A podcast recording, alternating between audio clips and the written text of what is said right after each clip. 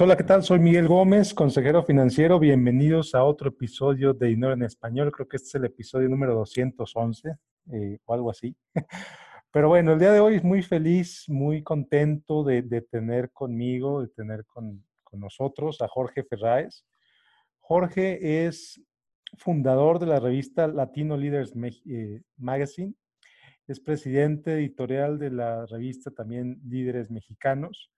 Pues Jorge tiene una trayectoria de años eh, como periodista, como emprendedor, como relator de historias, como creador de contenidos. Y pues él, su enfoque todo este tiempo ha sido en compartir las historias de líderes exitosos. Entonces, pues qué maravilla, qué maravilla tenerlo aquí hoy. Jorge, bienvenido. Al contrario, Miguel, estoy encantado de estar aquí y, gracias por darme la oportunidad de compartir algunas de las experiencias y lecciones y visiones que, que, he tenido en estos años. Ok, bueno, pues Jorge, vamos a empezar por el principio. Platícame cómo empezó tu carrera. Pues mira, la verdad es que eh, yo tuve la fortuna eh, o la infortuna, no sé cómo lo queramos ver, pero, pero yo lo considero como algo afortunado de que desde muy chico eh, me gustaban mucho los medios de comunicación, desde muy chico me gustaba la publicidad, el marketing, era yo el típico niño este, de 10, 12 años que estaba siempre dibujando logotipos y, viendo las campañas mm. de, publicidad y los anuncios en la tele y todo esto, ¿no? Entonces, obviamente, cuando crecí y, fui a la universidad, pues no tuve nunca duda de qué era la carrera que yo iba a escoger. Y, bueno, muy, muy pronto después de terminar la, la carrera, este, pude tener la fortuna de, de, junto con mi hermano y un par de amigos, explorar la posibilidad de poner un negocio. Durante la carrera eh, trabajé siempre. Eh, yo nunca fui un, un, este, un estudiante exclusivamente dedicado a estudiar, sino siempre tuve que trabajar y estudiar al mismo tiempo. Y, pero, pero me abrió mucho el mundo y, me dio mucha experiencia y ahora sí que caminé dos carreteras al mismo tiempo y trabajé durante más de casi siete años en la empresa Televisa. En, México, haciendo programas, produciendo telenovelas, este, creando contenido para, para programas de musicales, eh, en fin, eh, la verdad es que fue muy divertido y aprendí mucho, eh, y, pero, pero cuando salí de la universidad quería más bien tener yo mi propio negocio, ¿no? Y ahí fue cuando con mi hermano Raúl, este, que también estaba él saliendo de la universidad, él es un año más chico que yo, un año y medio, este, nos, nos pusimos de acuerdo, empezamos a platicar eh, y, lo primero que se nos ocurrió fue poner eh, una publicación, ¿no? Una, una, revistita, un panfleto que, que íbamos a distribuir ahí en algunas de las zonas residenciales de México sobre todo las zonas residenciales de alto poder económico como Polanco, Las Lomas, El Pedregal, eh, Coyoacán, estos lugares así eh, emblemáticos de donde vive la clase media, media alta en México. Y la idea era poner una, simplemente una publicación, ¿no? Una, una, una revistita que sacara artículos locales, que sacara, y, y, ahí empezamos a hacer entrevistas. Y entonces, eh, así, así fue como empezó eh, realmente eh, todo lo que ya es hoy una historia de, una compañía de revistas que va, que tiene ya casi 30 años. 30 años, wow. Interesante. interesante. Y bueno, ¿cómo fue entonces e, esto, este cambio de,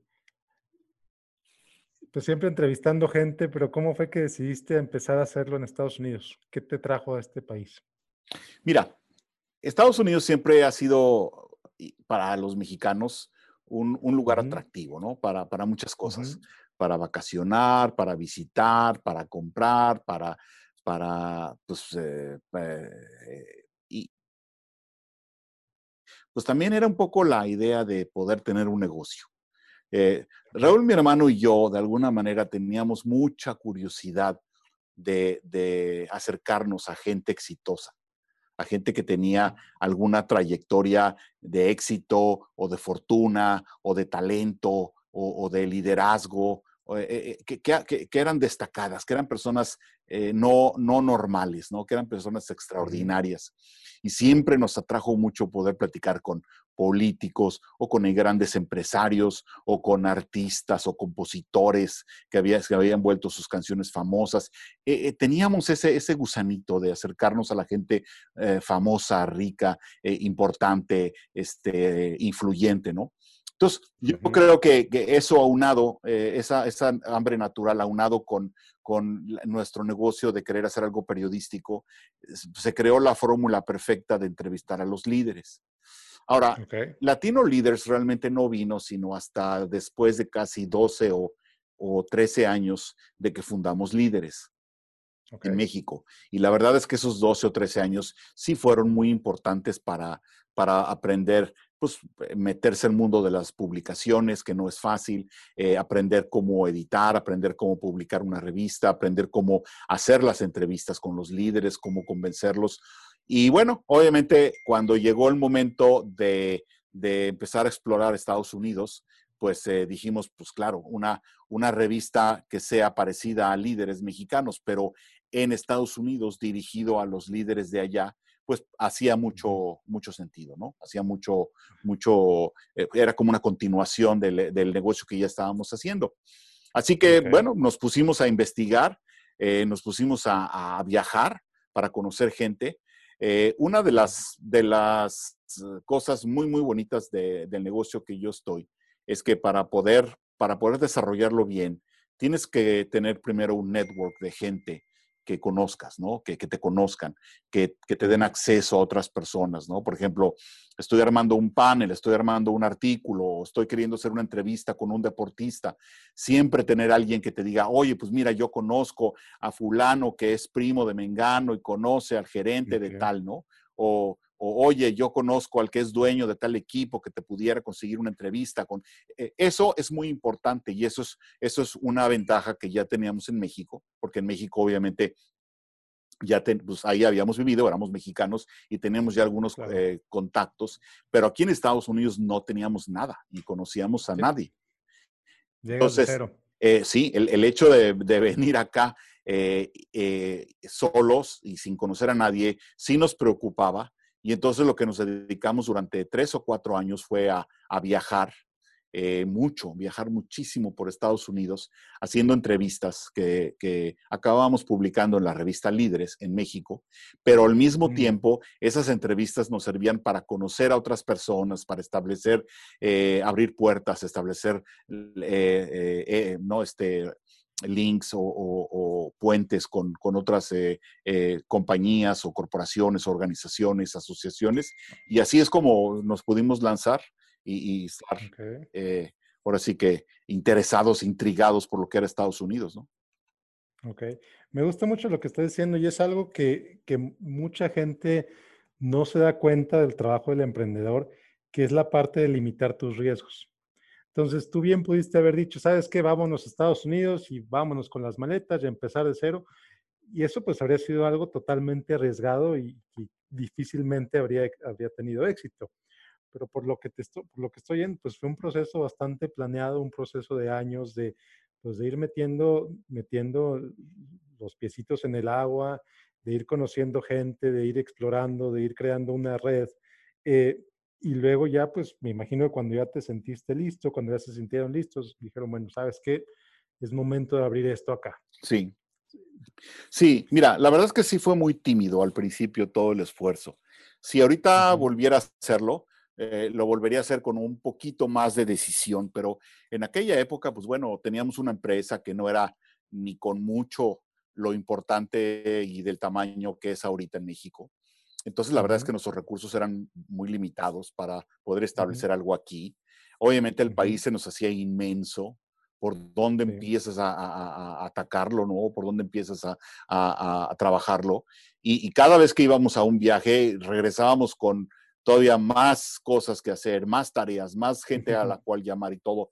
Pero pues también un poco la imprudencia de la mente del emprendedor, ¿no? Que dice, bueno, pues ya hay que lanzarnos a ver qué pasa. Eh, lo peor que puede pasar, pues es que nos regresemos y que fracasemos, ¿no?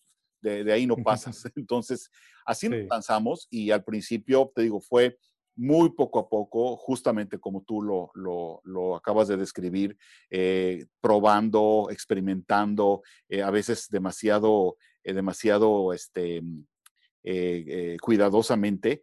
Y dijimos, bueno, pues, si este año pasamos, pues seguimos al siguiente. Si el siguiente año pasamos, pues seguimos al siguiente. Y cada año vamos a seguirnos probando y, viendo hasta que sintamos que la cosa pues ya arrancó y ya está un poco mejor, ¿no? Y así fue, así fue el principio y, y sí fue, eh, yo te puedo decir que los primeros 10 años fueron eh, muy difíciles, eh, de mucha incertidumbre, de no saber si íbamos a continuar el siguiente año o no, de, de, de, de, de altas y bajas, porque vivimos momentos de mucha bonanza en cuanto a lo que era la comunidad hispana y, la inversión en los medios publicitarios hispanos y todo. Y también vivimos momentos de, recesión y de, y, de, incertidumbre económica que aquí en Estados Unidos a las publicaciones y, y, sobre todo a las del mercado hispano.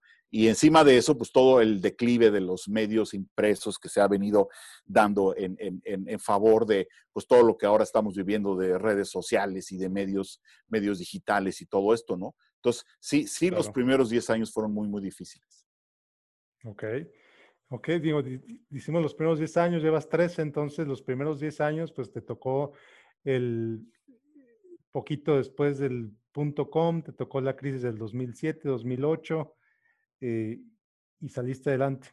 Pues mira, o sea, realmente llevamos 20 años porque nosotros empezamos Latino Leaders en el 2001.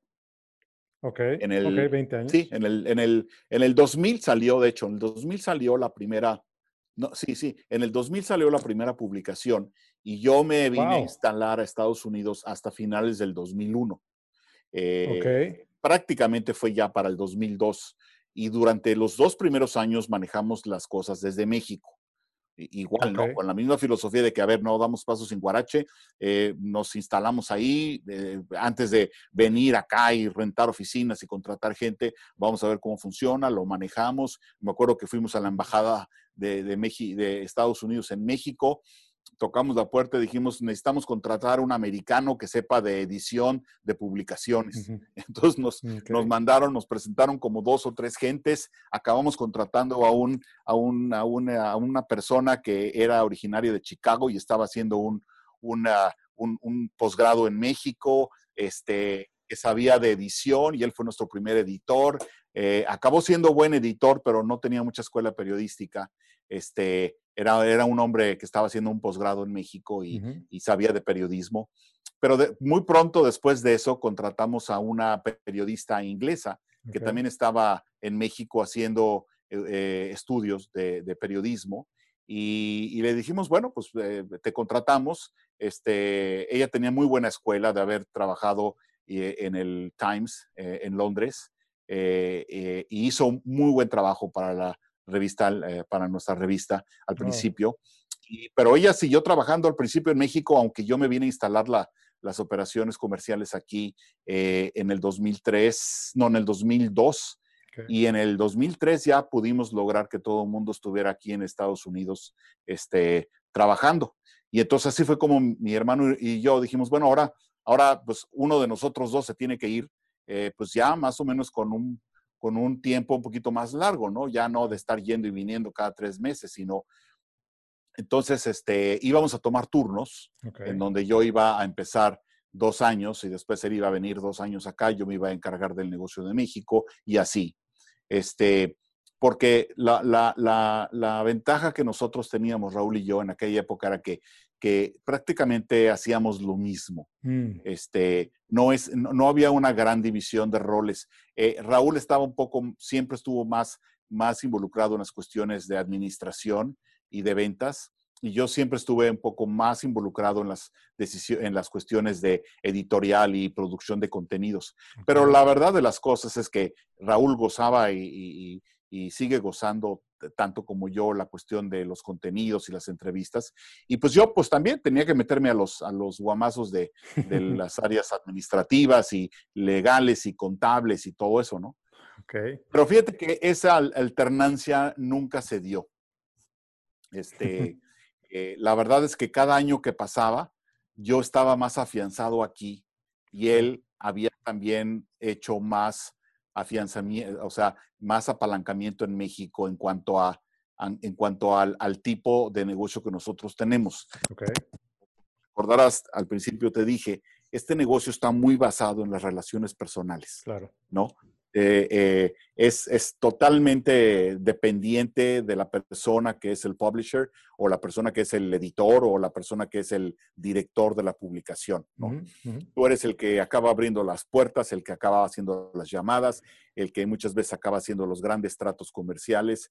Entonces, el hecho de que alguien se fuera y viniera uno nuevo a comenzar de cero o, a, o a retomar las cosas como les había dejado hacía dos años o tres, pues hacía como que un retroceso, ¿no? Que no tenía sentido. Claro.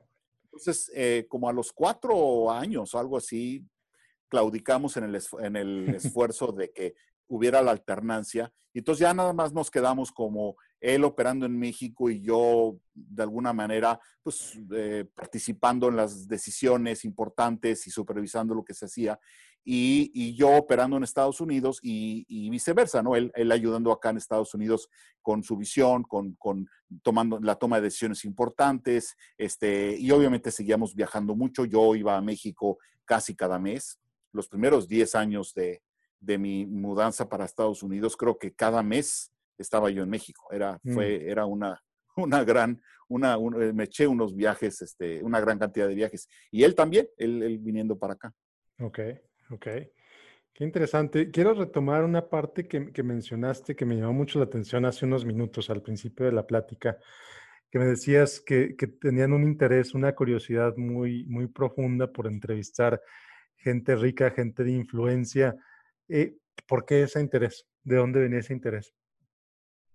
Fíjate que, ahora que lo preguntas, este, si, si esta pregunta me la hubieran hecho hace unos 10 o 15 años, tal vez yo, no, yo no sabría qué contestar, ¿no? Porque son cosas que, de repente tú empiezas a sentir todo, pero ya viéndolo un poquito más a distancia, este, yo siento que en esa época en México, tanto en nuestras circunstancias personales como en el mismo país, Raúl y yo sentíamos que estábamos como en una, en una burbuja de, de, de, de una situación que necesitaba héroes, ¿no? Que necesitaba líderes, que necesitaba gente que inspirara a otros, que, necesitaba gente que, que, practicara el culto al éxito, ¿no? El culto a, que, no le diera vergüenza decir, sí, yo soy rico porque he trabajado mucho y así hice mi empresa y, eh, pude armar un buen equipo de ventas y me ha ido muy bien vendiendo, ¿no? O, que otro que hubiera, que, dijera, pues sí, yo me ha ido muy bien este, eh, en el fútbol o en el, en el tenis porque pues soy talentoso y se me dio y es algo natural. O sea, eh, yo creo que en esa época, tanto en nuestra vida personal como en la vida del país, había una, una gran sed de éxito, de, de, destacar, de salir adelante, de, dejar atrás la mediocridad y, y, empezar algo que fuera importante. Yo creo que eso nos motivó y motivó también a los, a los entrevistados que se empezaron a atrever a darnos una entrevista, porque una entrevista con nosotros no era fácil. Mm. Era una entrevista que duraba siempre casi más de una hora y que te sentabas con la gente a analizar su vida, ¿no? Así, así un poco como te la estoy contando yo a ti, eh, eh, así era con ellos. Entonces yo creo que ese, esa, ese deseo de tener éxito, ese deseo de salir eh, exitoso, triunfante, de, de, de, ver cómo otros le han hecho y tú, tú también le puedes hacer, eso es la pasión que yo creo que hasta hoy en día nos sigue llevando a nosotros y a, mí y a mi equipo a, todo lo que hacemos. Claro. Me encanta eso que estás diciendo. La verdad es que eso que, tanta falta hace en México todavía ahorita y, en la cultura hispana eh, también necesita mucho reforzarse, la cultura latina aquí en Estados Unidos, el, tener orgullo por tus éxitos, el, el tener el, carácter de decir, ¿sabes qué? Estoy haciendo un buen trabajo y me gusta lo que estoy haciendo y me está yendo bien y qué bueno. ¿no? Eh, como que me da la impresión que mucho de la cultura mexicana es, es incluso, y, no, no, nos podemos, o si quieres nos metemos en temas de política como tú quieras, pero el, tema este de, de, odiar al rico porque es rico, cuando es mucho más productivo tratar de aprenderle al rico, tratar de aprender, pues, qué es lo que hizo para llegar a donde está, para, pues, para yo hacerlo también, ¿no? Sí, sí, claro. Yo, mira, yo creo que, yo creo que, digo, sin entrar en cuestiones de política, porque de, eso nos, nos, puede extender la entrevista como dos horas, no, no, no, no estarías tan contento, pero este, yo creo que todos los humanos tenemos sentimientos de todo un poco adentro de nosotros y, depende mucho de los líderes y depende mucho de la circunstancia que vivas, son los sentimientos que, que tú arrojas, ¿no? Digo, digo, hoy, hoy hace rato tembló en la Ciudad de México y todos siempre nos acordamos de las, de, las grandes tragedias de terremotos que hemos tenido en el pasado y cómo la sociedad ha, ha, reaccionado, todos ayudándonos, todos así, tratando de eh, ayudar el uno al otro y que no falte y que, y que, que necesitan aquí, que necesitan allá. Yo creo que mucho depende del tipo de líder que tengas qué, tipo de sentimiento y qué tipo de, actitud saca en la gente que lo sigue. Y yo creo que hoy, haciendo una crítica válida a, muchos gobiernos, no solamente el de México, yo creo que sí los líderes nos, han fallado en, en, motivar, ¿no?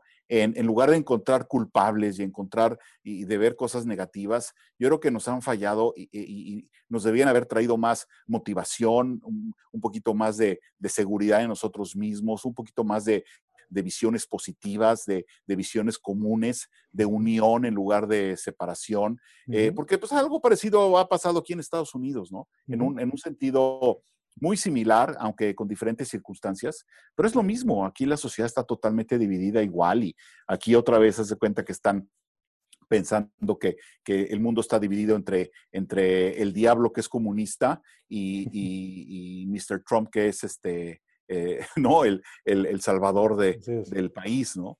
Entonces, este, eh, yo siento que, que, sí, esa parte eh, es una cuestión que los líderes deberíamos o deberían de, poder expresar más.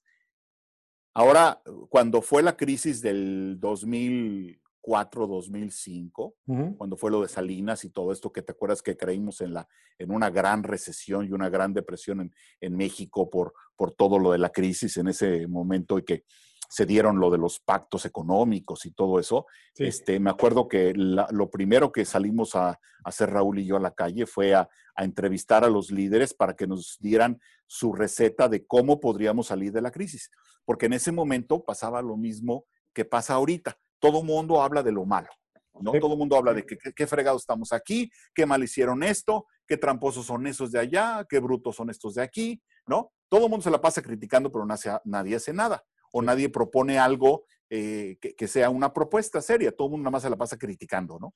Entonces, e, en esa época me acuerdo que salimos a hacerlo y recabamos una gran colección de entrevistas de gente bien importante sobre cómo México puede salir de la crisis. Y ahorita lo, estamos, lo, está haciendo Raúl, mi hermano, otra vez en, México. Ahorita estamos en una, en una campaña que se llama ¿Qué es lo que sigue? ¿no? O sea, ok, ya, ya, ya pegó el COVID, ya vino la, pandemia, este, ya, ya se eligió este gobierno. Ahora, ¿qué hacemos con esto que tenemos? ¿Qué hacemos con esta circunstancia? ¿Hacia dónde avanzamos? ¿Hacia dónde volvemos a crecer? ¿Hacia dónde volvemos a, avanzar? Eh, ¿no? Para que el, el, para que el discurso de estarse lamentando y de estarse criticando y estarse echando piedras los unos a los otros acabe y que ahora empiecen a echar propuestas y, ideas nuevas y, y, y, a ver yo qué hago y tú qué haces para salir adelante, ¿no? Claro, claro. Y muchas de esas entrevistas las veo publicadas aquí en la página líderesmexicanos.com, diagonal entrevistas. Eh, sí. Qué, maravilla que, pues, que está disponible, ¿no? Tienes a Jaime Serrapuche, tienes a Roy Campos, tienes a, pues, a muchos otros, eh, Sofía Belmar, eh, Valentís Díez Morodo. Qué genial compartir esto y, y, pues que llegue a la gente con la idea de inspirarlos a la acción, ¿no? No nada más que se queden con leer eso a lo mejor les gusta y lo comparten en Facebook, pero pues que lo, que lo lleven a su vida y que lo apliquen y que, que lo apliquemos, ¿no? Sí, y, aquí en Estados Unidos hicimos algo similar cuando vino lo del COVID. Eh, las primeras dos semanas que estuvimos en cuarentena eh, y que nos empezó así a, a, a, dejar un poco el shock inicial de, de, te vas a tu casa y desde ahí trabajas y a ver cómo le haces. Este, nos dimos cuenta de que lo que teníamos que hacer nosotros era empezar a coleccionar historias y, eh, entrevistas y mensajes de optimismo. Entonces, nosotros agarramos también una lista como de 150 personas y les enviamos una invitación para que nos mandaran un video de un mensaje optimista, de un mensaje, y ahorita llevamos básicamente, yo creo que por lo menos unas 50 personas han colaborado con nosotros eh, en mandándonos un video o participando en algún tipo de, evento virtual o digital, dándonos sus lecciones de qué hicieron, de cómo tomaron la crisis, cómo, cómo se, salieron adelante o cómo están saliendo adelante, qué cosas cambiaron, eh, qué cosas no cambiaron, este, qué, van a, cómo va a ser su nueva realidad, eh, cómo han balanceado su vida. O sea, mensajes muy padres que la verdad es que en, general en los medios, pues no los ves. En los medios es triste, pero sigues viendo eh, entre luchas políticas y ataques políticos. Y después, con lo del COVID, lo único que anuncian es cuántos muertos van y cuántos infectados y cuántas camas y, cuántas máscaras no llegaron y cuántos ya eh, médicos eh, están sufriendo. Pero nadie publica ni siquiera la, parte de, avance del COVID tampoco, ¿no? Y lo cual yo creo que es algo que, que, está mal, ¿no? ¿no? ¿no? deberíamos de fijarnos solamente en lo malo. Claro, no, pues es lo que, lo que dicen siempre, ¿no? De los medios, if, if it bleeds, it leads. No, y qué triste que sea así, eh, pero qué gusto ver que gente pues interesada en compartir pues la parte positiva de esto. Eh, platica, ¿tú todavía haces entrevistas o tienes un equipo que, que se dedica a entrevistar? Mira, este, una de las magníficas consecuencias que trajo el COVID es que tanto Raúl y, yo volvimos a hacer más entrevistas. Lo que pasó fue que al principio hacíamos todas las entrevistas. Después de que los primeros 10 años de líderes y de Latino Leaders, yo hacía todas las entrevistas aquí eh, y, cuando yo estaba en México, todas las entrevistas las hacíamos Raúl y yo, incluso los dos juntos, ¿no?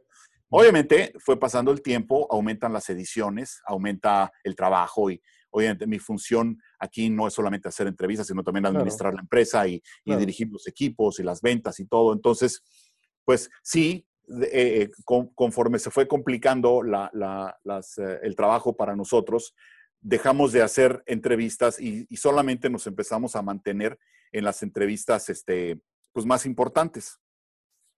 Pero después en México empezamos a abrir toda una sección y una empresa de, marketing digital y de cuestiones digitales. Y esto volvió a acercar al principio a Raúl y a su equipo a volver a hacer entrevistas eh, virtuales.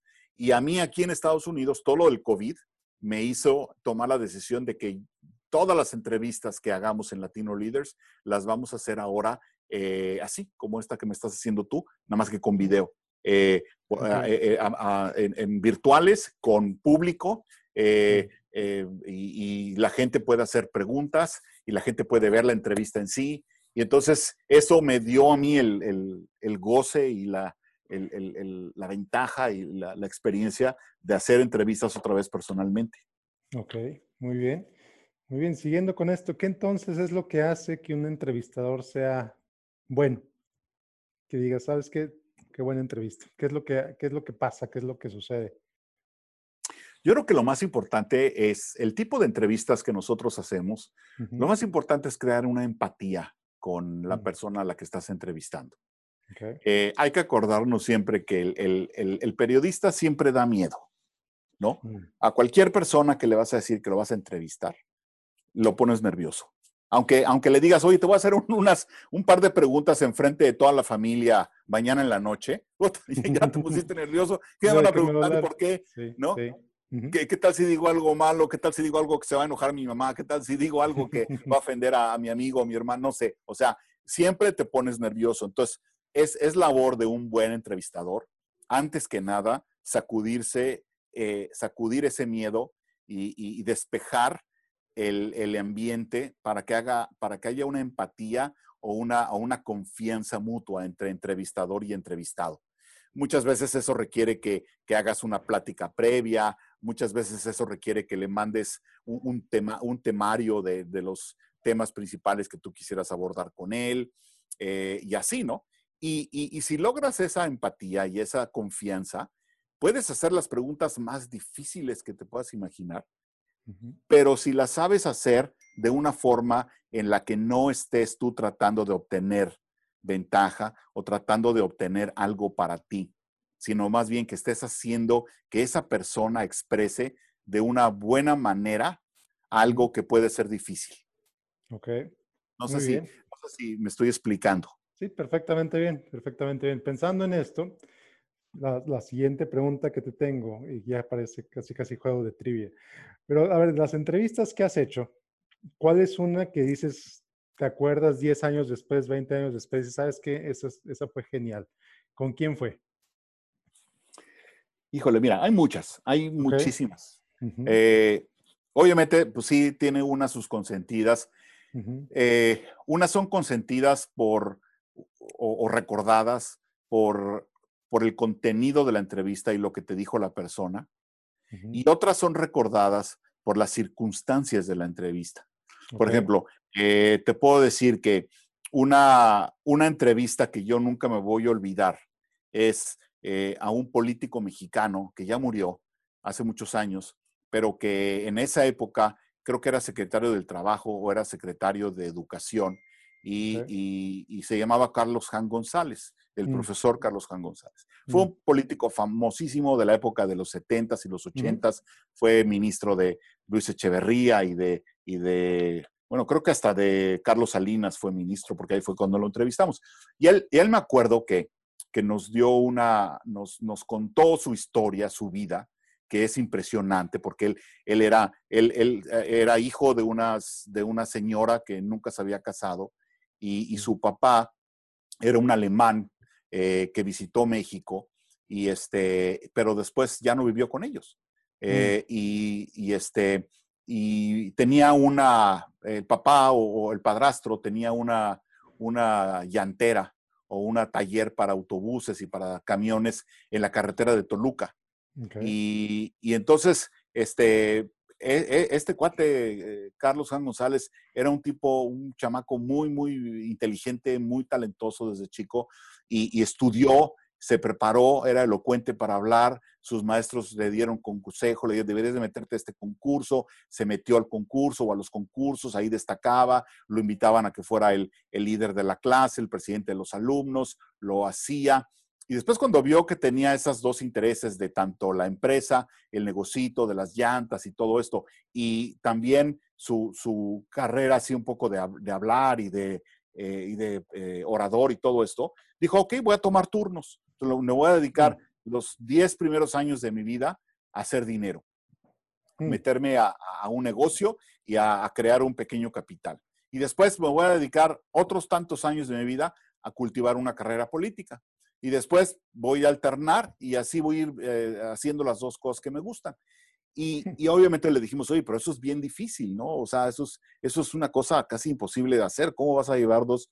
Y entonces, entonces él, él nos, nos recordó eh, o nos contó la historia eh, que está publicada en un libro de cuentos este, mm, eh, prehispánicos de la cultura, creo que no sé, es la cultura maya o la cultura olmeca, donde había un, flechador, un, cazador con flechas que se llamaba Ilhuicamina. Y, y, mm. de hecho creo que se llama la fábula de Ilhuicamina. Y entonces Ilhuicamina era un, un cazador y, el Wicamina también se la pasaba eh, echándole flechas al sol y sus, sus compañeros se, se, molestaban con él o, lo, se burlaban de él, le decían, qué bruto eres, nunca, nunca le vas a pegar al sol, ¿no? Pero por tanto querer llegar, pegarle al sol, las flechas del Wicamina eran las que más lejos llegaban. Mm. Porque todos los demás que estaban tratando de darle al venado que pasaba por ahí o al, o al coyote que estaba por ahí detrás del arbusto, pues sus flechas pues, sí eran efectivas, pero eran muy cortitas. Y este cuate, al, entonces, la, la, la, moraleja de eso es, nadie conoce el límite de lo posible si no aspira a algo que es imposible, ¿no? Entonces me acuerdo que esa, esa, esa anécdota o esa, esa historia de la vida del profesor Juan González, para mí y para Raúl fue muy impactante, sobre todo para mí, para, para darme cuenta de cómo un cuate que, que, que nació sin nada, de, eh, muy pobre, se logró convertir en una de las personas más importantes de México, ¿no? Entonces yo le decía a Raúl, quien, quien diga que México es un país de, que no da oportunidades a los pobres, pues miente, ¿no? Porque ahí hay eh, está esa y muchas más lecciones de otros líderes que también han nacido de la nada. Y, bueno, eh, continuando con otras eh, entrevistas que más bien la circunstancia ha sido la que nos, la que nos ha hecho gozarlas o, o disfrutarlas mucho. Me acuerdo cuando nosotros, nosotros le hicimos la primera entrevista que dio este, eh, Carlos Slim, cuando empezaba Carlos Slim a, destacar como empresario importante y se mencionaba que era dueño de estas empresas y de estas otras. Y entonces Raúl, este, que tenía un, contacto con, con, Slim, le fue y le dijo que si lo, queríamos, lo podíamos entrevistar y Slim dijo que no, eh, le insistimos y después de tanto fregarlo y fregarlo y fregarlo, dijo, bueno, ok, les voy a dar una entrevista, pero yo no se los voy a contestar. Eh, entrevisten a mi esposa, entrevisten a mis amigos, entrevisten a mis hijos y a partir de lo que ellos les digan, eh, hagan la historia. Y ya, la publican así. Ok, entonces, cuando llegamos a publicar la historia, había muchos datos históricos, como años en donde su papá fundó una tienda en el centro, eh, eh, nos faltaba el dato del año y cosas así. Entonces, le mandamos un fax con, con el texto para que él llenara los, los huecos de los datos que no teníamos. Y me acuerdo que al día siguiente nos llamaron y nos citaron en su oficina. Ahí fuimos a verlo. Y me acuerdo que cuando nos recibió tenía un lápiz en la boca las mangas de su camisa remangadas y el fax que le habíamos mandado en la mano y, nos dijo, ¿quién les contó todas estas mentiras? pues su esposa, sus amigos, sus, hijos. No, no, no, no, no, vénganse, vamos aquí a redactar todo. Y desde el principio empezamos a, a redactar toda la entrevista y no, esto no fue así, esto fue así, y esto fue este año y esto no es cierto, esto más bien, eh, y no es que hubiera habido realmente mentiras ni nada, sino que que obviamente todas las historias contadas a través de un tercero, pues siempre tienen una interpretación diferente, ¿no? Claro. Y eso, eso también fue muy interesante. Qué interesante, qué interesante, qué, qué, genial tener estas experiencias y, pues hacerlas llegar a tu, a tu público, ¿no? Que al final de cuentas ese es, el interés, esa es la razón por la que es la revista. Em, ¿Quiénes son tus lectores? Mira, nuestros lectores yo te diría que hay, hay dos, dos tipos de lectores. Bueno, hay muchos, pero, pero yo creo que los, que los que más abundan en la lectoría de las dos revistas, de hecho, porque, porque yo creo que las dos tienen este, lectoría muy, muy parecida tanto en Estados Unidos como en México. Primero es, eh, definitivamente sí es la, la cúpula de líderes eh, la que le gusta leer este tipo de publicación. No solamente porque salen ellos mismos, sino porque salen sus amigos y porque salen la gente que, ellos conocen y salen sus socios y salen la gente con la que ellos quieren hacer negocio. Y en el, en el fondo les sirve también como un, como un, este, un escaparate, ¿no? De ver qué está haciendo fulano y qué está haciendo Mengano y qué dijo Sutano y todo esto. y, yo creo que, que, pero bueno, obviamente esos son muy pocos comparados con todos los demás, que, que no son tan exitosos o tan poderosos. Y, yo siento que el otro grupo muy grande que nos lee es gente que, quiere, que aspira a ser líder, ¿no? Mm. Que, ya está quizá en un, en un buen camino de, hacer algo importante, de lograr éxitos en su vida, de tener un buen, este, un, por ejemplo, alguien que está como subdirector de un área, o aquí en Estados Unidos alguien que está como Chief Financial Officer, o que está tal vez como un Vice President de algo, y, y leer la historia de, la, de, las personas y sus entrevistas te ayuda a descubrir qué más puedes hacer. Fíjate, eh, te voy a contar una anécdota. Una vez me contactó, una vez, eh, me contactó una persona por las redes sociales, por LinkedIn, y me dijo, oye, pues yo admiro mucho tu revista y desde hace mucho la leo, me gustaría que un día nos conociéramos, no sé qué, veo que estás en el área de, de, Dallas y me gustaría ir a, visitarte. Ok, perfecto.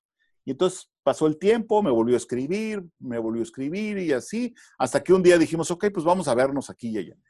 Me acuerdo que esa noche llegué y se lo comenté a mi esposa. Mi esposa se puso fúrica porque me dice, ¿cómo te atreves a reunirte con alguien que no conoces, que conociste en las redes sociales, que te vas a ver ¿no? Le digo, ese es el peor, si uno de tus hijos lo estuviera haciendo, lo, lo, castigas Es, el, big no-no de, cualquier cosa. Le digo, pues bueno, ya quedé, ahora sí que ni modo. me voy a dar mi teléfono y si algo pasa, pues llamo a la policía. Total que me encuentro con un muchacho que aquí en Estados Unidos, este, que tiene ya un puesto muy alto en una firma financiera de Nueva York, este, muy famosa. Y no, no puedo decir su nombre porque, porque la verdad es que muchas de las cosas que hablamos fueron bastante confidenciales, pero, pero este cuate me dice, mira, ¿sabes qué? O sea, yo estudié en el TEC de Monterrey, en México, y mi familia, pues, eh, no tenía mucho dinero. Y entonces yo, a mí no me alcanzaba para regresar a comer a mi casa al mediodía, entonces me quedaba en el TEC y, y cuando me aburría, pues me metía a la biblioteca. Y en la biblioteca del TEC tenían tu revista, Líderes Mexicanos. Entonces yo la veía y me empecé a aficionar a, leer las biografías. Y me di cuenta que la mayoría de la gente que lograba algo en su vida eh, había estudiado y había estudiado fuera, y había hecho posgrados y había hecho maestrías. Y dije, eso es lo que yo tengo que hacer. Dice, entonces, gracias a tu revista, apliqué, eh, me dieron becas, me fui a estudiar a, Harvard, él fue a estudiar a Harvard, lo aceptaron en Harvard, le dieron una beca ahí. y, y, ahora imagínate, o sea, es, tiene un puesto altísimo en Nueva York. Dice e, e, que es tan importante lo que él hace que cuando se lo explica a su mamá, me dice, Jorge, yo, yo ya no tengo paciencia de que mi mamá entienda lo que yo hago. O sea, el, nivel, ya el nivel de diferencia que hay entre el, el entorno de mi mamá a, la sofisticación de mi negocio y el nivel que yo tengo, ya es tan, tan lejos, tan, tan despegado, que, a mí me da mucho gusto y dice, y todo fue gracias a que tu revista nos inspiró, ¿no? Claro. Entonces, e, ese tipo de gente es eh, mucho nuestro lector también. El que, el que quiere inspirarse, el que quiere obtener lecciones, el que quiere motivarse para salir adelante. Claro. Claro, y al final de cuentas fue también eh, un poco por lo que te, quise invitar a esta plática. Eh, te voy a, en alguna otra ocasión, platicar mi historia. mi papá no tiene ni la secundaria, por ejemplo. Eh, y pues igual, o sea, igual, yo también, yo estudié en el TEC de Monterrey, becado, eh, igual buscando oportunidades, encontrando oportunidades y aquí estoy. Eh, y pues la verdad es que pues es, es, bien interesante ver cómo, pues cómo lo que uno hace pues influye en la vida de los demás, ¿no? Entonces, pues, los comentarios que tú has recibido, los comentarios que la gente me manda a veces también a través del podcast, entonces, pues e, e, es, bien interesante, es, muy motivador ver el impacto que puedes tener en la vida de alguien. Eh, ¿Te imaginabas eh, cuando empezaste a hacer esto, te imaginabas que ibas a tener este tipo de impacto o, cuál era tu principal motivación al, empezar? Mira, una vez uno, uno de mis mejores amigos cuando era chico me dijo, una vez que estábamos este, eh, así en una de esas noches este, en donde estás con, una copita, inspirado y, ¿no? Estás platicando del futuro y los ideales de la juventud, todo eso. Me acuerdo que, mi amigo me dijo, este, dice, no, Jorge, tú, tú tienes que dedicarte a hacer algo que, que, muchos te escuchen y que, y que lo que hagas mucha gente lo vea. Eh, deberías de ser locutor de radio y te metes a la hora nacional y así todos los domingos a las 10 de la noche, todo México te oye porque no tiene nada más que oír, ¿no? es lo único que se oye. Ya se rió y se burló de mí todo esto. Pero, pero fíjate que, que lo, me describió muy bien. O sea, yo, como te decía al principio, desde chico siempre me imaginé o quise eh, ser alguien que pudiera difundir mensajes que impactaran a los demás y mensajes que, que, que, transformara su vida, que les diera un consejo, que, que les ah, inspirara para hacer algo. E, e, eso es, siempre ha sido lo que más me apasiona. Y, y, bueno, cuando eres chico, siempre, siempre te imaginas cosas este, que están muy relacionadas al, al, tipo de realidad o al tipo de idea, eh, de ídolos que tú tienes en esa época, ¿no?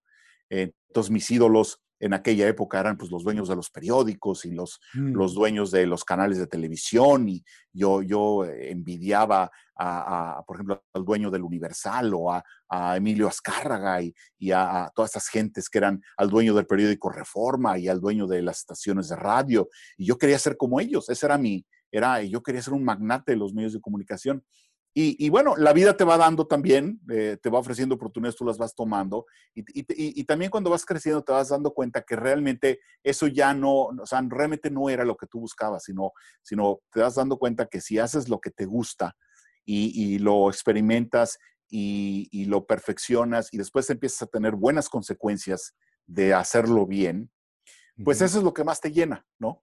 Entonces, este, yo sí, yo la verdad es que me siento muy feliz de, del, no solamente de, lo que he hecho, del nivel que nuestras publicaciones tienen, hemos alcanzado. O sea, en México la verdad es que hemos logrado sacar o mantener una de las publicaciones más importantes eh, que hay, hay, en México de este estilo. Y aquí en Estados Unidos, en 20 años, colocamos, eh, sin conocer a nadie, colocamos o hicimos la revista más importante que hay del mercado hispano, ¿no? Sin conocer a nadie, empezando de cero. O sea, la primera oficina fue en mi casa, este, en un cuarto de mi casa que no usábamos, aquí en, Dallas, ahí fue la, primera oficina que yo tuve, ¿no? Entonces, eso sí me da mucho orgullo y, sí es una cosa que me gusta presumir, eh, sin, sin, tratar de ser este, eh, soberbio ni, ni, ser este, no, eh, demasiado presumido ni nada de esto, pero, pero sí creo que eh, esa, como te digo, si yo me muriera mañana, yo moriría satisfecho de lo que he logrado. Sí, no, y aparte, pues el, mero hecho de sobrevivir en esta industria tan, tan difícil que es la industria de los medios, ¿no? El, tantas publicaciones que pues se mueren al año, a los dos años y, ustedes pues aquí siguen, ¿no? Sí.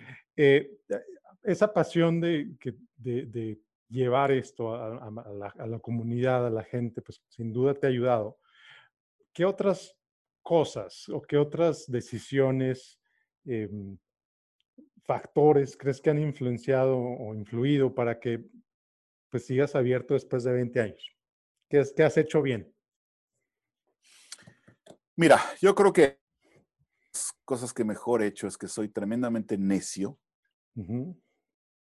y no me doy por vencido tan fácil. O sea, eh, dicen que la necedad, la necedad y la persistencia este, son iguales. la única diferencia es que la, la persistencia es cuando eres necio con un propósito y la necedad es cuando eres necio nada más por ser necio, ¿no? o sea, sin, ser, sin tener un propósito. Entonces, yo siento que, que, mi sueño y mi propósito de, de en México, primero sacar una publicación de líderes para líderes que fuera importante e influyente. Y después aquí en Estados Unidos de desarrollar el título más importante para los líderes de la comunidad hispana más relevantes, importantes de este país, que quizá es pues, uno de los países más importantes del mundo, sino el que es el más importante del mundo. Para mí, eso, eh, yo creo que esa determinación es lo que nos ha llevado. Mm. Eh, hay otros factores, desde luego, ¿no? Pero esos ya, ya, ya, ya dependen mucho de las circunstancias. Obviamente, pues hay que tener cierta sensibilidad, lo que le llaman inteligencia emocional. En este, en este negocio hay que tener mucha inteligencia emocional para convencer, para ser persuasivo, para, para eh, eh, vender, ¿no? Entre comillas, vender lo que haces tú a compañías y a personas para que ellos te lo compren, otra vez entre comillas, eh, y acepten ser parte de, de, la revista, de la publicación, del evento que vas a hacer. Este, también ha sido suerte, definitivamente. Este, eh, hemos tenido mucha suerte en muchas circunstancias y hemos podido manejar bien las cosas. Yo no me considero una persona extremadamente inteligente ni extremadamente talentosa, pero sí creo tener un, un poco de sentido común. Este, y ese sentido común, pues me ha hecho de alguna manera, si no tomar las decisiones correctas, por lo menos evitar los grandes errores que me pudieran haber llevado a, fracasar o a tener que cerrar. Ok. Y el, y el ver las oportunidades, ¿no? El, el, esa, esa capacidad que, que, vas desarrollando con el tiempo de ver algo y ver en eso una oportunidad, ¿no? Y, capitalizar de ella. Sí, pero fíjate que sin embargo, yo me considero bastante torpe para identificar oportunidades. y las oportunidades que he identificado han sido después de que las he tenido enfrente de mis narices durante mucho tiempo y hay alguien o algo que me hace darme cuenta y después digo, que, pero qué bruto soy. O sea, ¿cómo, no es, cómo, ¿cómo es posible que hasta ahorita me doy cuenta que puedo hacer esto o que podemos haber hecho esto o que podemos lanzar esta situación, ¿no? O sea, eh, no me considero una persona así de esos visionarios genios que, como Steve Jobs o como, como este Carlos Slim, esos que, que pueden predecir el futuro y decir, sí, en el futuro el retail va a ser importante, así que voy a invertir en, en tiendas, o el futuro, eh, no, yo no me considero un genio empresarial como esos, definitivamente. A ver, platícame alguna situación que, que ha sido como esa, que, que resulta que alguien te dice, ¿por qué no has hecho esto? O, un, ejemplo de esto que mencionas. Este, mira, hay, hay, por un lado, por ejemplo, tengo mucha gente que piensa que yo debería de, de hacer cosas más a nivel personal, ¿no? O sea, por ejemplo, ser, ser coach o, o, dar discursos eh, a, estudiantes para motivarlos o, o, por ejemplo, escribir un libro con las anécdotas de, de, tantos años de, de, líderes y de latinos leaders. Eh, eh, ¿no? E, eso, esa parte eh, me lo han insistido mucho. No lo he tomado, la verdad es que un poco entre falta de tiempo y también un, un poco de falta de, interés en, en, en, yo ser el que produce algo de información mía. Toda mi vida he mm. estado más bien acostumbrado a difundir información que otros producen, pero no que yo produzco. Entonces, eh, bueno, e, eso es algo que me ha detenido. Una cosa que no me he detenido y que sí me ha gustado mucho es el hecho de pertenecer a juntas de administración o a boards o a consejos este, eh, de, advisors, ¿no? O, de, o de consejos de, ¿cómo, ¿cómo, le llaman en México? Eh, consultivos. este, e, eso, eso me lo han propuesto de vez en cuando y cada vez que me ha llegado una propuesta, la verdad es que la disfruto mucho. Eh, algunas las he aceptado y las que he aceptado me han servido mucho para aprender y las he disfrutado mucho también, porque para, un, para alguien que es un CEO eh, como yo, o, un director general, como le decimos en México, en donde eh, estás todo el día ideando, dirigiendo equipos, ah, persiguiendo, insistiendo, eh, haciendo que la gente logre sus objetivos, que logren lo que tienen que, que, lo que te prometieron, lo que tú les encargaste y que se vaya haciendo y que eh, es, es algo muy desgastante. ¿sí? Y llega un momento en que, por ejemplo, el, participar en una junta, en un patronato, en un en una, en consejo consultivo, te da la, la la paz mental de convertirte en una persona más que ejecutiva, en una persona que, está pensando y asesorando al que ejecuta. Y eso es un papel muy bonito, porque le puedes traer perspectivas diferentes a, la gente que es el que está encargado de tomar las decisiones y el que está operando del diario, ¿no? Sí. Traes otra perspectiva a, una organización que a lo mejor pues, están enfrascados en lo suyo de repente llegas y les propones cosas que pues, no habían visto o que no son parte de su realidad. Eh, sí, así es. Van dos veces que mencionas algo que, me, inspira mucho, que es la, parte del el entorno en el, que, en el que estás determina qué es lo que quieres, determinas como lo grande de tus sueños, ¿no? Sí. ¿Qué consejo le darías a alguien, por ejemplo, que a lo mejor me está oyendo ahorita en Dallas o nos está oyendo en Los Ángeles eh, o en alguna otra parte que está empezando a, a lo mejor se acaba de graduar de la escuela ahorita que estamos en épocas de graduación? ¿Qué les dirías a ellos? Mira, este, lo primero que yo les diría, eh, y es lo que yo les digo a mis hijos, de hecho, es, primero, es muy difícil, siendo joven, determinar cuál va a ser tu futuro. ¿No? Eh, realmente son muy afortunados y muy escasos las personas que, que saben desde muy jóvenes qué van a hacer o que tienen una oportunidad de hacer algo, ¿no? Como si hablaras de un futbolista que a los 22 años ya es una estrella del fútbol, o, o si hablaras de un, de un científico genio que a los 30 años ya descubrió algo. Digo, esas son excepciones en la vida. Yo creo que más bien cuando uno está emprendiendo, hay que afianzarse de los valores que uno piensa o que uno cree que le van a servir para llegar a donde quiere llegar, para realizar los sueños. Yo primero, yo creo primero que hay que soñar, definitivamente, y no debes de dejar que nadie te quite tu, capacidad de soñar y de, aunque los sueños sean muy, muy tontos o muy, muy, eh, que parezcan imposibles, eh, acuérdate del que le disparaba al sol, ¿no? Digo, tal vez nunca le pegó al sol, pero pues le pegó al venado que estaba más lejos. Mm. Después, es importante también no darse por vencido. O sea, es como, es como este, en las inversiones, ¿no? Cuando vas a apostar a Las Vegas. Este, ¿Cuándo pierdes? Cuando dejas de apostar.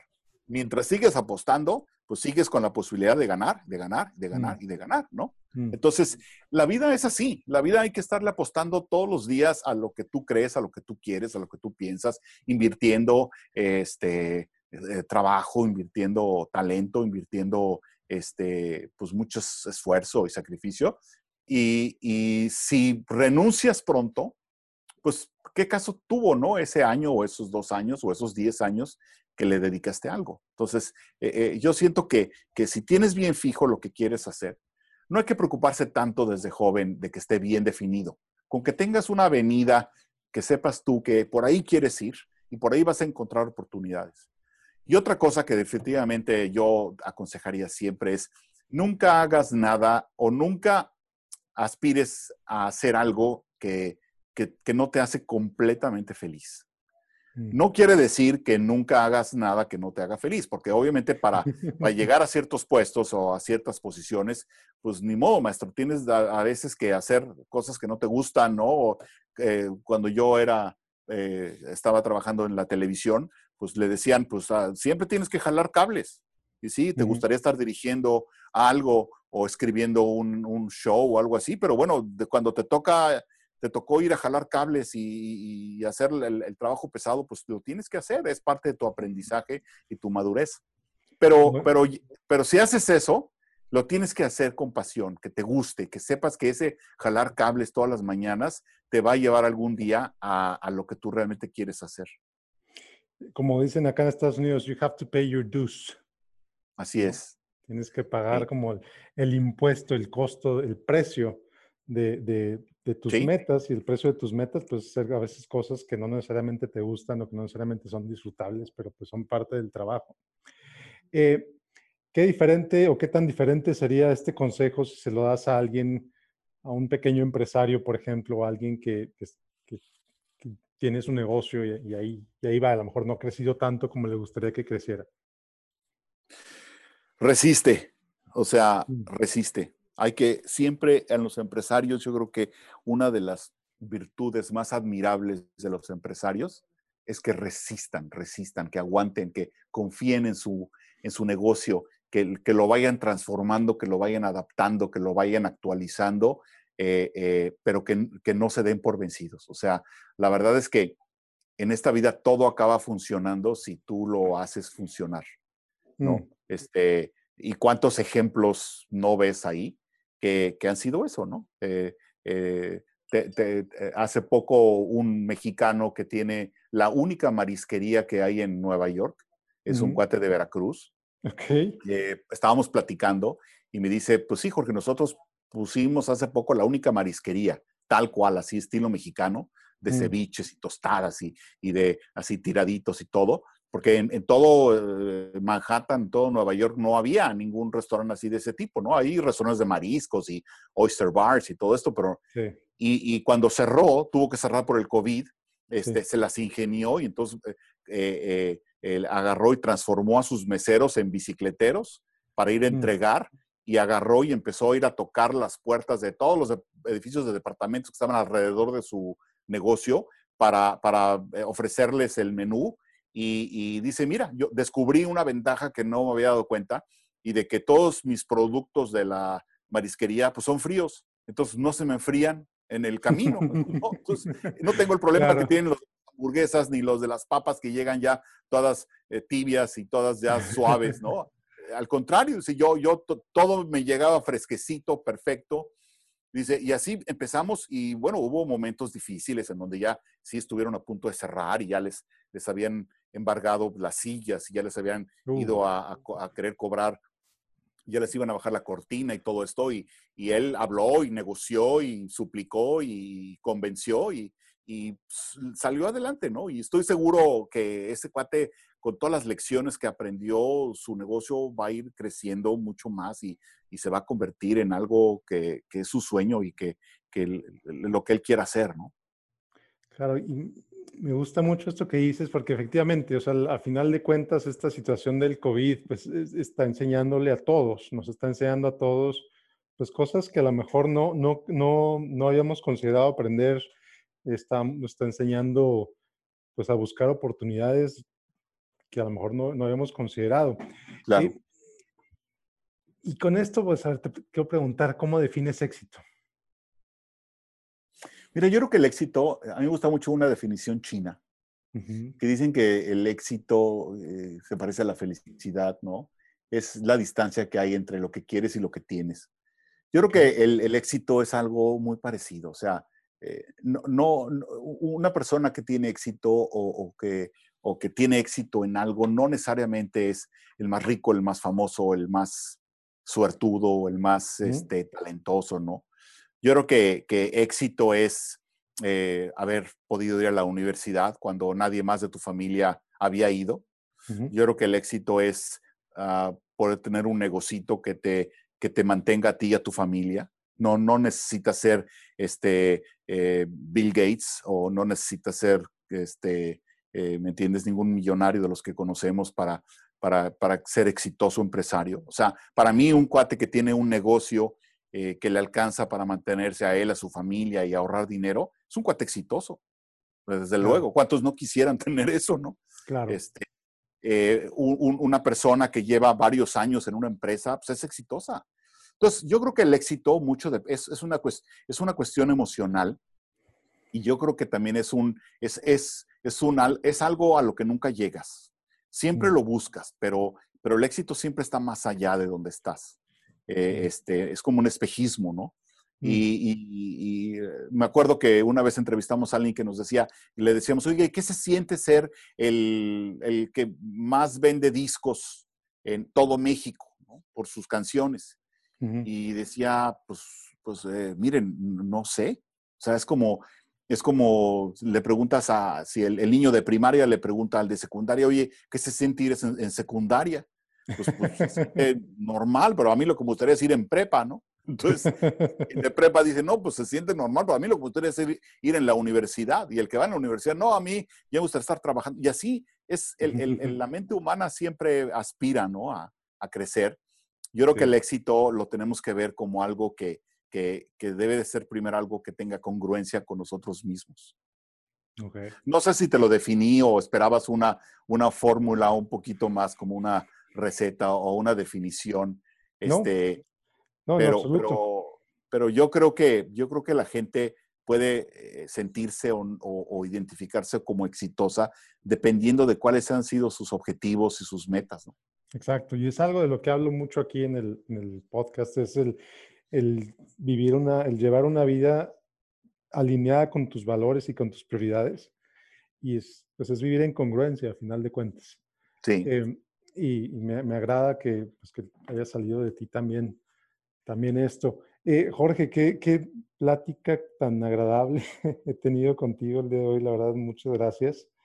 Eh, te agradezco mucho. Eh, por respeto a tu tiempo, ya se nos pasó un poquito más de una hora. Entonces, eh, digo, ¿quieres que sigamos otro ratito? ¿Quieres que lo cortemos? ¿Cómo estás de tiempo? No, como tú quieras. Si tienes un par de preguntas más, con mucho gusto. Yo, yo no, no tengo un hard stop ahorita, pero este, si tienes un par de preguntas, las, las, las este, trabajamos y, y así dejamos algo ya más completo.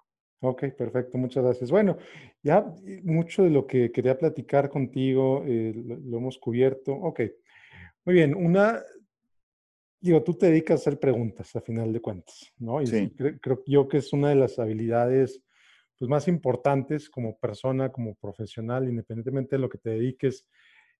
¿Qué has hecho tú para hacer mejores preguntas? Mira, a lo, largo de mi carrera de, como entrevistador me he dado cuenta que a la gente le gusta hablar eh, más que escuchar.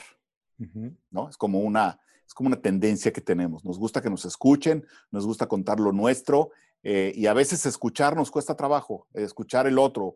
y, no solamente es escuchar por escuchar, sino no es oír, sino es, es entender, es comprender, es, es, es generar una, una, identificación de que sí, entiendo tu postura, ¿no?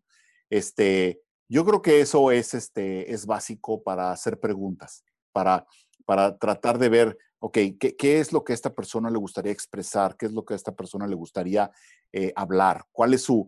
Eh, y, lo vas sintiendo, ¿no? Lo, lo, lo vas este, adivinando conforme vas eh, haciendo la, la, plática. Tienes que, que, tener esa, esa habilidad de escuchar entre líneas y ver por dónde va qué temas son los que mejor desarrolla, qué temas son los que menos, en, en, qué cosas está deteniendo, en qué cosas no tanto. Este, y, de ahí ir conduciendo la plática de una manera inteligente, motivando a que si hay algo que se está dando, siga, ¿no? Sobre todo si va por la línea en la que tú quieres este, tratar esa, esas este, preguntas. Entonces, este, a la gente le gusta hablar mucho de sí mismo. Entonces, es cuestión nada más de hacer las, las preguntas adecuadas para que la gente siga y siga y siga y siga. Ok, muy bien. Muy bien, Jorge, pues era todo lo que te quería platicar, quería preguntarle de hoy. Eh, te agradezco mucho tu tiempo, te agradezco mucho la plática. Eh, ¿dónde, ¿Dónde puede encontrar la gente Latino Leaders? Latino Leaders, igual que líderes mexicanos, las puedes comprar por amazon.com. Las entregan eh, al segundo día en tu casa, ya sea en México o aquí. Este, ahí están las dos publicaciones. Este, también te puedes suscribir en los dos websites, tanto líderesmexicanos.com como latinoleaders.com. Ahí hay también una, un espacio, un, una, una, un botoncito para que aprietes ahí y dejes tus datos por si quieres recibir la revista. Eh, lo bueno de hoy en día es que las revistas pueden ser impresas o también pueden ser en versiones digitales. Hay gente que le, le, gusta, en lugar de tener ya la revista impresa, mejor tener la edición digital y así nada más guardas las partes que te gustan, las demás las borras eh, o las ediciones que te gustan las puedes guardar por muchos años, este, y así, ¿no? Entonces, eh, hoy por hoy eso está muy fácil. Ok, fantástico. Jorge, Jorge Ferráez, muchas gracias por esta plática, muchas gracias por esta entrevista, que pues, te deseo todo el éxito, todo lo mejor, y gracias por tu tiempo. Al contrario, Miguel, te deseo mucho éxito a ti también por tu programa, mucho éxito a los que te escuchan y estoy seguro que muchos de ellos este, van a lograr lo que quieren.